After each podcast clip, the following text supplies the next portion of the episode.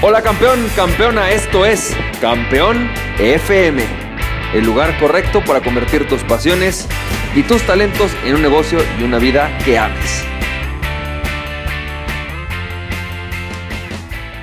Hola, ¿qué tal? ¿Cómo estás? Campeón, campeona, ¿cómo te va? Bienvenido y bienvenida al episodio número 219 de Campeón FM. Y campeón, campeón, hoy quiero platicarte un poco acerca del valor del rechazo como emprendedor. Fíjate que, y es una lección bien interesante, el otro día estaba con, mi esposa y con mis hijos en una fiesta de niños. Puedes imaginarte, eh, pues este, este lugar ya está lleno de colores, con juegos, toboganes, los niños gritando por un lado y por el otro corriendo. Y de repente llega mi esposa, ¿no? Toda, pues sacada de onda. Y me dice, es que acabo de sentir horrible. Y digo, ¿qué pasó?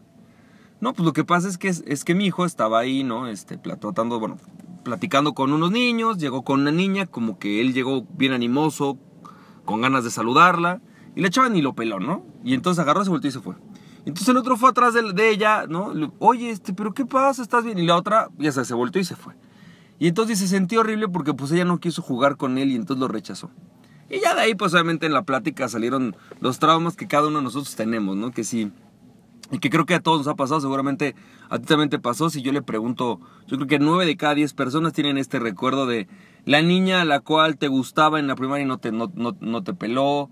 O, o, cuando fulanito le decían el gordo, o a fulanita la moco, o a sutanito el chompiras. Y entonces, sí, o el pulgo, la pulga, ¿no? O sea, siempre hay un, un este, una posibilidad, ¿no? Y yo creo que elevada, de que en las primarias, ¿no? Sobre todo cuando, eres niño en la preprimaria, pues de alguna manera sí existe esta posibilidad de lo que yo le llamo el rechazo, o personas que de alguna manera durante un tiempo te molestan, ¿no? No necesariamente llegando al bullying, sino simplemente algo que es normal, que es alguien que te ignora.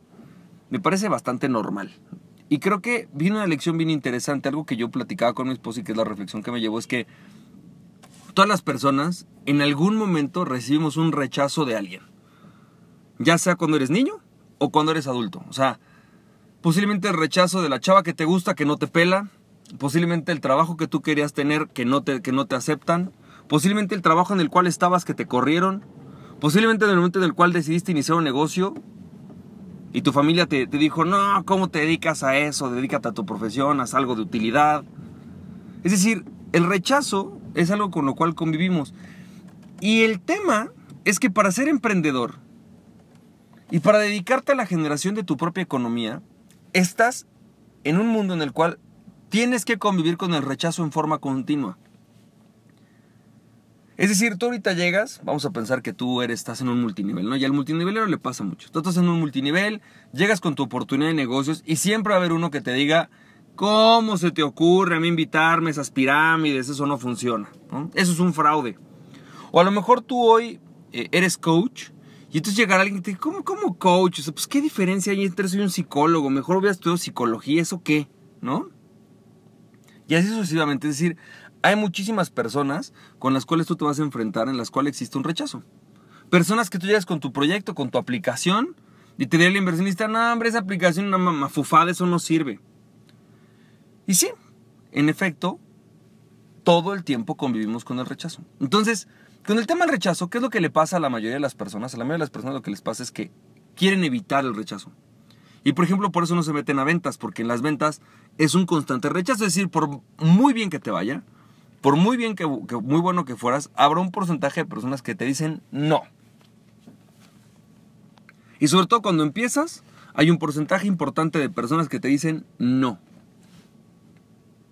no me interesa lo que estás vendiendo, no es para mí. Mira, lo compraría con todos menos contigo, ¿no?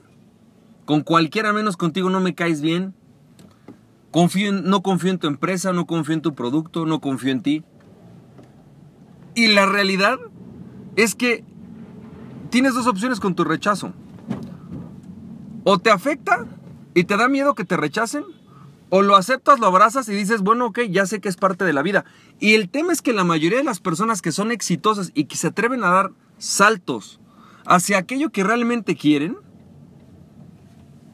son las personas que aceptan el rechazo. O sea, por lo tanto, si tú quieres hoy poder dedicarte a lo que te gusta, iniciar el negocio que realmente quieres, abrir esa otra línea de negocios que probablemente es riesgosa.